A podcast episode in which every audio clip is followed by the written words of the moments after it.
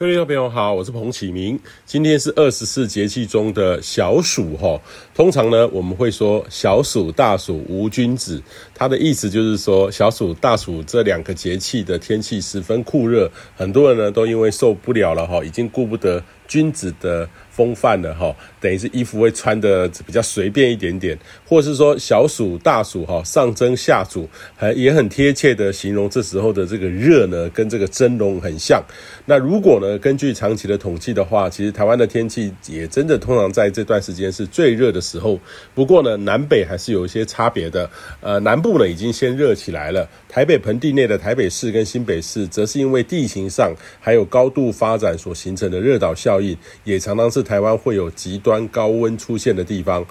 那不过呢，这个是所谓的平均的气候的特性，夏天的热或不热，还是要看太平洋高压的动态。过去这一周呢，太平洋高压东退，加上台风呢在附近通过后引发的偏南风，水汽增多，不稳定的条件增加，也让南部呢不时有对流云系移入，跟海陆风环流有些交互作用。沿海呢有时候会有较大的雨势，或是西半部沿着靠山区在午后发展起来的热对流延伸到平地，也通常也伴随旺盛的闪电雷击。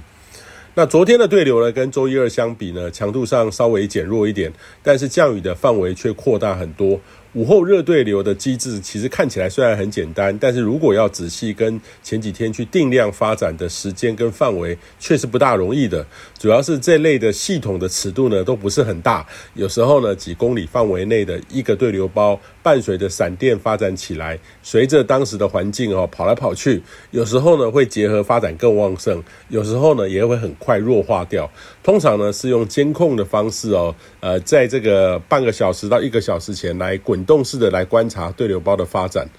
那预期呢这几天开始呢，太平洋高压对台湾的影响有略微增加的趋势，但还不是整个势力牺牲过来，而是单纯的这个高压的延伸，强度还不够。呃，无法抑制热对流的发展。不过至少呢，过去这几天的西南风环境暂时转为偏东南风，温度上呢会略回升一点点，但感受不是太强。午后雷阵雨的形态呢还是持续，但是会转为比较零星集中在偏山区，然后发展到平地的附近。跟这个过去这几天相较呢，会更为的零星，会减少稍微早一点点。类似的天气呢，将会持续至少一周哦。